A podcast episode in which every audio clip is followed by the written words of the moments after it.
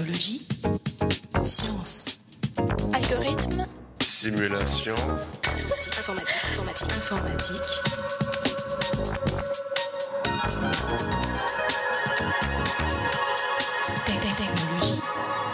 Chers auditeurs, bienvenue dans ce 44e épisode du podcast Interstice. Aujourd'hui, nous allons parler de bioinformatique et plus particulièrement de la manière dont l'informatique aide à comprendre certaines molécules. Pour en discuter, nous recevons Yann Ponty, chargé de recherche CNRS au laboratoire d'informatique de l'école polytechnique. Yann Ponty, bonjour. Bonjour. Vous êtes membre de l'équipe INRIA AMIB pour algorithmes et modèles pour la biologie intégrative, dont l'objectif est d'étudier les bases moléculaires de l'organisation cellulaire en se focalisant largement sur les ARN et les protéines. Pourquoi s'intéresser à ce sujet?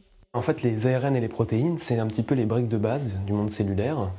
Et euh, ce qu'on essaye de développer au sein de l'équipe AMIB, c'est une approche bottom-up, c'est-à-dire du bas vers le haut, dans lequel on part de l'échelle nano, et puis on essaye de comprendre d'abord la dynamique du, du repliement, de la structuration de nos molécules, puis leurs interactions, puis leur inscription dans les systèmes biologiques, euh, de façon à comprendre leur impact sur la vie en général. Et pourquoi partir sur l'ARN plutôt que l'ADN, par exemple? Alors en fait, l'ARN, il a un certain nombre de fonctions intéressantes, mais ce qu'il faut comprendre d'abord, c'est rappeler le dogme fondamental de la biologie moléculaire. On parle en théorie de l'ADN, euh, dont des petits bouts sont extraits, qui deviennent des ARN, et une partie de ces ARN deviennent des protéines. Donc euh, la première vision euh, qu'on appelle protéocentrique des mécanismes cellulaires, c'est une vision dans laquelle en fait seules les protéines agissent et donc sont responsables bah, de tous les mécanismes biologiques. Ce dont on s'est rendu compte dans les dernières années, au cours des disons 20-30 dernières années, c'est qu'en réalité l'ARN est acteur et un acteur extrêmement important et autonome euh, des mécanismes cellulaires. Il agit sur lui-même, il agit de nouveau directement sur l'ADN, il agit même sur des protéines, il est aidé par les protéines dans certaines de ses modes d'action, etc. Et donc, euh, certaines personnes ont même fait l'hypothèse d'un monde euh, primitif à ARN, dans lequel l'ARN ser- serait la première molécule existante, le premier support pour la vie, puisqu'il a une capacité à à la fois encoder l'information génétique et à agir sur son environnement.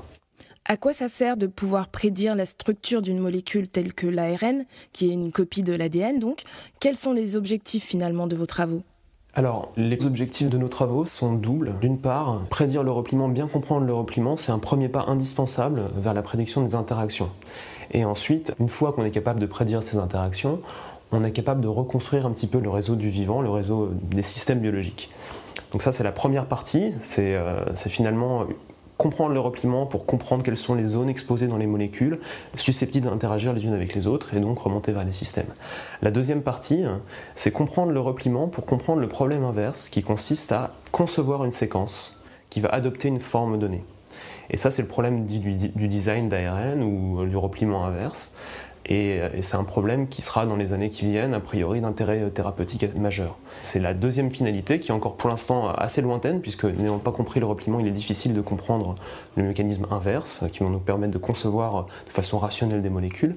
Mais c'est vraiment les perspectives de mes travaux, principalement. Donc, si j'ai bien saisi, afin de comprendre les mécanismes qui se produisent sur les ARN, protéines, etc., vous élaborez des modèles de leurs séquences. Comment faites-vous, car on est à l'échelle du nanomètre, quel type de modèle utilisez-vous? Alors, en fait, à cette échelle, donc à l'échelle euh, nano, on est vraiment à la frontière avec la biochimie. Et donc, on utilise des modèles biochimiques qu'on simplifie euh, de façon à en faire des, des problèmes discrets, c'est-à-dire des problèmes sur des, sur des objets qu'on modélise facilement avec l'informatique. Et ensuite, euh, on utilise donc tout un tas d'outils euh, analytiques ou euh, algorithmiques pour prédire, par exemple, efficacement le repliement de ces molécules, etc. Jusqu'à maintenant, on ne va pas jusqu'à la 3D, hein, c'est-à-dire qu'on s'arrête sur une forme intermédiaire, en particulier pour l'ARN, qui on appelle la structure secondaire, et qui correspond juste à prédire qui dans la séquence va coller avec qui. Et ça, c'est suffisant pour comprendre un certain nombre de choses au niveau du fonctionnement de l'ARN, au niveau de l'impact que vont avoir certaines mutations, etc. Pourquoi est-ce difficile de prédire la forme des ARN Alors, une première approche pour prédire les ARN consisterait finalement à simuler leur repliement. On comprend assez bien la biochimie euh, à cette échelle, donc il y a des modèles qui sont très très complets qui nous permettent de simuler le repliement des ARN. Le problème, c'est que la résolution euh, temporelle nécessaire pour faire une telle simulation est tellement euh, fine que les ordinateurs dont on dispose ne sont même pas capables de simuler d'aussi grandes quantités d'atomes. Parce que les calculs seraient beaucoup trop longs Beaucoup trop coûteux et euh, beaucoup trop longs et, euh, qui sont en plus euh, finalement assez instables. Les modèles physiques sont jamais écrits dans le marbre dans le sens où ils sont en constant affinement. Par exemple, les modèles donc de simulation qu'on appelle la dynamique moléculaire pour l'ARN ne sont pas complètement mûrs. Enfin, ils sont en phase de maturation, mais ils ne sont pas aussi mûrs que ce qu'on a par exemple pour les protéines. Donc il est difficile de prédire euh, en partant juste de la séquence et de la traiter comme un objet euh, chimique qu'on va simuler vraiment euh, atome par atome. Nous, l'approche qu'on a, c'est une approche plus combinatoire, dans laquelle on va abstraire en fait tout ça comme une séquence de caractères et on va essayer de prédire des interactions de base à base. Donc on ne va pas finalement travailler sur la position 3D de chacun de nos nucléotides, mais on va considérer des schémas d'appariement dans lesquels certaines positions vont venir se coller à d'autres. C'est-à-dire? En fait, ce qu'on fait, c'est qu'on transforme le problème en un problème plus simple que l'informatique va savoir traiter efficacement. Donc plutôt que de passer à des choses que les meilleurs ordinateurs actuellement dans le monde ont du mal à, traiter en un temps raisonnable, on arrive à des prédictions qui sont raisonnables euh, dans des modèles simplifiés et qui euh, sont typiquement faites en quelques secondes sur un ordinateur domestique. Donc euh, ça, ça permet de passer euh, à grande échelle, puisqu'en biologie, le gros challenge aujourd'hui, c'est la multiplication des données. Et ça permet de, traiter donc, des données euh, en constante explosion pour mieux comprendre les mécanismes du vivre. C'est vrai que les techniques de séquençage ont tellement évolué que le problème n'est plus de séquencer, mais de stocker les données. Oui, alors effectivement, d'abord on pensait qu'il y avait très peu d'ARN dans le vivant, de la même façon qu'il y a 20 ou 30 ans, on pensait que 2% du génome codait vraiment pour de l'information utile et que 98% était du bruit. Pendant longtemps, on a cru que justement à peu près 2-3% codés pour des ARN encodants et que tout le reste était complètement inutile. Et bien sûr, dans, le vivant, il dans l'évolution, il y a toujours cette hypothèse de parcimonie. L'évolution essaie de faire des choses qui sont efficaces. Donc ça expliquait pas pourquoi est-ce qu'on maintenait 98% de matière qu'on produisait pour rien. Et en fait, on s'est rendu compte dernièrement, euh, donc c'est y a 4 ou 5 ans, lors de l'initiative qui s'appelle Uncode, qui a analysé systématiquement 1% du génome humain, on s'est rendu compte que de 70% à 90% du génome était transcrit en ARN d'une façon ou d'une autre. Une grande partie de ces ARN sont non fonctionnels, mais ça a permis aussi de détecter tout un tas de nouveaux ARN qui sont fonctionnels, eux, et dont on n'a aucune idée de la fonction. Donc euh, commencer par les replier efficacement, c'est une première façon d'exploiter ces données et d'essayer de comprendre un peu leur contexte d'action. En fait, vous êtes un peu à l'interface de la biologie, de l'informatique, des mathématiques. Quelles sont les difficultés que vous rencontrez? Alors la première des difficultés, c'est d'abord un problème de, communication. Euh, puisque comme on est effectivement à l'interface, il faut beaucoup adapter son, vocabulaire et puis même sa façon de penser les problèmes euh, aux interlocuteurs. Euh, par exemple, la biologie est vraiment une science du détail, dans laquelle les gens n'ont pas peur de donner des, des définitions qui ne sont pas uniques et universelles, mais qui vont laisser la place à euh, bah, des disjonctions. Euh, cette maladie-là se caractérise par ce mécanisme, ce mécanisme ou ce mécanisme.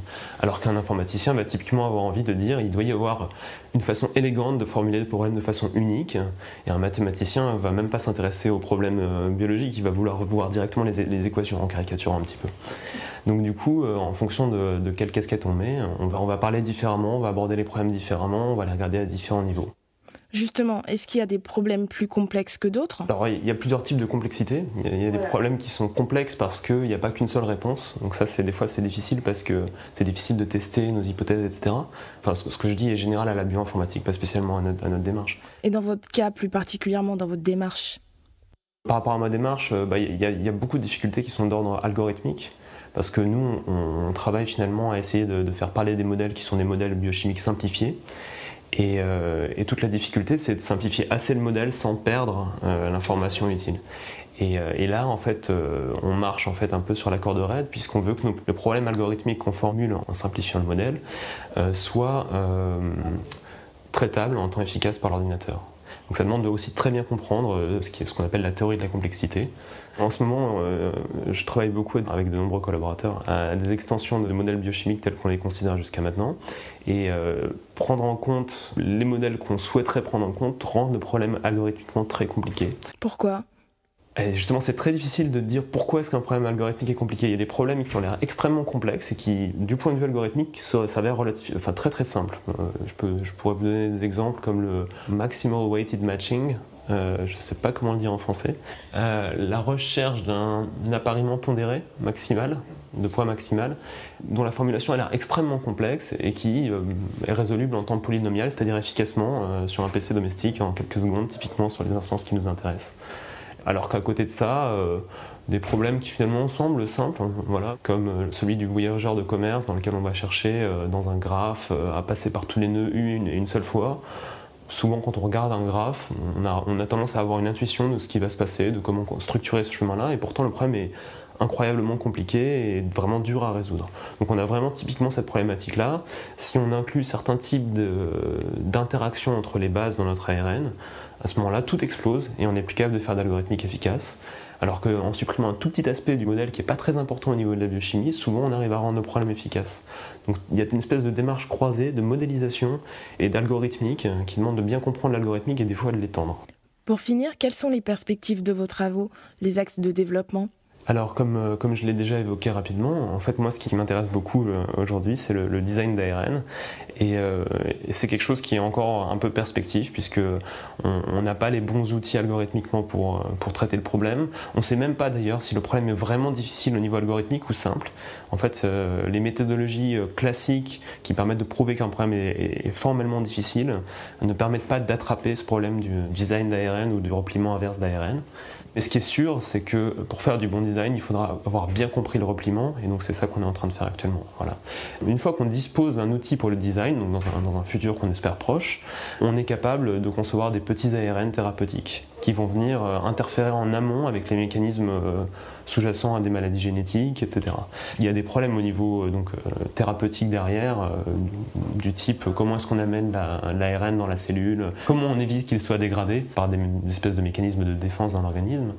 Mais une fois qu'on sait faire ça, on, sait vraiment interférer dans un sens positif avec les, mécanismes des vivants, les mécanismes impliqués dans les maladies, les virus, et on est capable de créer des médicaments idéalement qui soient beaucoup plus euh, spécifique que ce qu'on a actuellement à base de, de petites molécules. Yann Ponty, merci d'avoir accepté cet entretien. Chers auditeurs, ce podcast est maintenant terminé. À la prochaine et n'oubliez pas l'informatique à portée de clic sur Interstice.